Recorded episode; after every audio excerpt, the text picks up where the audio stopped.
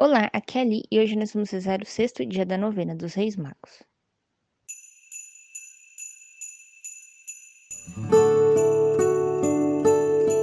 Bem-vindos aos Novenáticos e hoje nós vamos rezar o sexto dia da novena dos Reis Magos. Estamos reunidos em nome do Pai, do Filho e do Espírito Santo. Amém. Vinde, Espírito Santo, enchei os corações dos nossos fiéis e acendei neles o fogo do vosso amor. Enviai o vosso Espírito e tudo será criado, e renovareis a face da terra. Oremos. Ó Deus, que instruiste os corações dos nossos fiéis, com a luz do Espírito Santo, fazei que apreciemos retamente todas as coisas, segundo o mesmo Espírito, e gozemos da sua consolação. Por Cristo, Senhor nosso. Amém. Sexto dia. Depois que saíram de Jerusalém, a estrela voltou a guiá-los até o lugar em que estava o menino. Sobre a natureza dessa estrela, há três opiniões explicadas por São Remígio. Alguns sustentam que era o Espírito Santo, que assim como desceria mais tarde sobre o Senhor, depois do seu batismo, sob a forma de uma pomba, apareceu aos magos sob a forma de uma estrela. Outros dizem, como São Crisóstomo, que a estrela era o anjo que apareceu aos pastores para anunciar o nascimento. Como estes eram judeus, então racionais, o anjo apareceu sob forma racional, para, para os gentios, portanto irracionais, assumiu forma irracional. Outros ainda, e essa é a opinião mais verossímil, garante que foi uma estrela recém-criada que, após cumprir sua missão, voltou a seu estado primitivo. Essa estrela, segundo São Fulgêncio, diferia das demais de três maneiras: em localização, porque não estava no firmamento, mas suspensa no espaço aéreo próximo da Terra; em brilho, porque era obviamente mais fulgurante do que as outras, já que o Sol não era capaz de ofuscá-la, sendo visível em pleno meio-dia; em movimento, que não era circular, mas progressivo, indo à frente dos magos como um guia. A glosa, eu não sei qual é essa glosa comenta as palavras de São Mateus do capítulo 2. Essa estrela do nascimento do Senhor, etc. Acrescentando três outras diferenças. Primeira, ela diferia em sua origem, já que as outras haviam sido criadas no começo do mundo e esta acabava de ser criada. Segunda, em sua destinação, pois as outras tinham sido feitas para indicar tempos e estações, como está dito no capítulo 1 do Gênesis, e esta para mostrar o caminho aos magos. Terceira, em sua duração, já que as outras são perpétuas e esta voltou ao seu estado primitivo após cumprir sua missão. Ao verem de novo a estrela, os magos sentiram enorme alegria. Notemos que a estrela vista pelos magos é quíntupla: é estrela material, estrela espiritual, estrela intelectual, estrela racional e estrela suprassubstancial.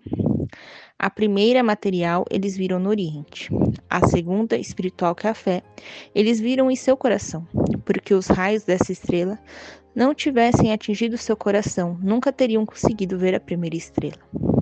Eles tiveram fé na humanidade do Salvador quando disseram: Onde está aquele que nasceu? Tiveram fé em sua dignidade real, quando disseram Rei dos Judeus. Tiveram fé em sua divindade quando disseram Viemos adorar. A terceira, a estrela intelectual, que é o anjo, eles viram durante o sono, quando foram avisados por ele para não voltarem para junto de Herodes. Mas, de acordo com certa glosa, que a gente não sabe qual é a glosa, não foi um anjo, e sim o próprio Senhor que lhes apareceu. A quarta estrela racional foi a Santa Virgem, que viram no estábulo. A quinta suprassubstancial foi Cristo, que viram no presépio. A aparição dessas duas últimas estrelas está referida na Escritura quando diz: entrando na casa, encontrar o menino com Maria, sua mãe, etc. Cada uma dessas realidades é chamada estrela, a primeira pelos Salmos, a lua e as estrelas que você criou. A segunda pelo Eclesiastes no capítulo 43, a beleza do céu, isto é, do homem celeste é o filho, é o brilho das estrelas, isto é, das virtudes. A, tereza, a terceira pelo profeta Baruque no capítulo 3. As estrelas difundiram sua luz e alegraram-se a quarta pela liturgia, Salve Estrela do Mar. A quinta pelo Apocalipse, no último capítulo. Sou o rebento o filho de Davi, a estrela brilhante, a estrela da manhã. Ao verem a primeira e a segunda, os magos alegraram-se. Ao verem a terceira, rejubilaram-se. Ao ver a quarta, rejubilaram-se com grande alegria. Ao verem a quinta, rejubilaram-se com enorme alegria ou, como diz a glosa, não sabemos qual glosa, rejubila-se com alegria aquele que se rejubila em Deus, que é verdadeira alegria. E acrescenta: grande porque nada é maior que ele, e muito grande porque podemos nos rejubilar com uma alegria mais ou menos grande. Ou então, pelo exagero dessas expressões, o evangelista quis mostrar que os homens rejubilam-se mais com as coisas perdidas que voltaram a encontrar do que com as que sempre possuíam. Oração dos Reis Magos.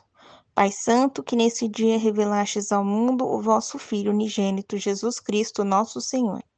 Fazei que ele seja a presença constante do vosso amor no corações dos homens, para que, acreditando que somos filhos de Deus, amemo-nos uns aos outros e, como irmãos, caminhemos para a paz e a salvação. Por nosso Senhor Jesus Cristo, vosso Filho, que é Deus convosco, na unidade do Espírito Santo. Amém. Pai nosso que estais no céu, santificado seja o vosso nome. Venha a nós o vosso reino, seja feita a vossa vontade, assim na terra como no céu. O pão nosso de cada dia nos dai hoje, perdoai as nossas ofensas, assim como nós perdoamos a quem nos tem ofendido. E não os deixeis cair em tentação, mas livrai-nos do mal. Amém. Ave Maria, cheia de graça, o Senhor é convosco, bendita sois vós entre as mulheres, bendito é o fruto do vosso ventre, Jesus. Santa Maria, Mãe de Deus, rogai por nós, pecadores, agora e na hora de nossa morte. Amém. Glória ao Pai, ao Filho e ao Espírito Santo, como era no princípio, agora e sempre, por todos os séculos dos séculos. Amém. Estivemos unidos em nome do Pai, do Filho e do Espírito Santo. Amém. Te espero amanhã para o sétimo dia da nossa novena. Um beijo, um abraço, que a paz de Cristo esteja convosco e o amor de Maria.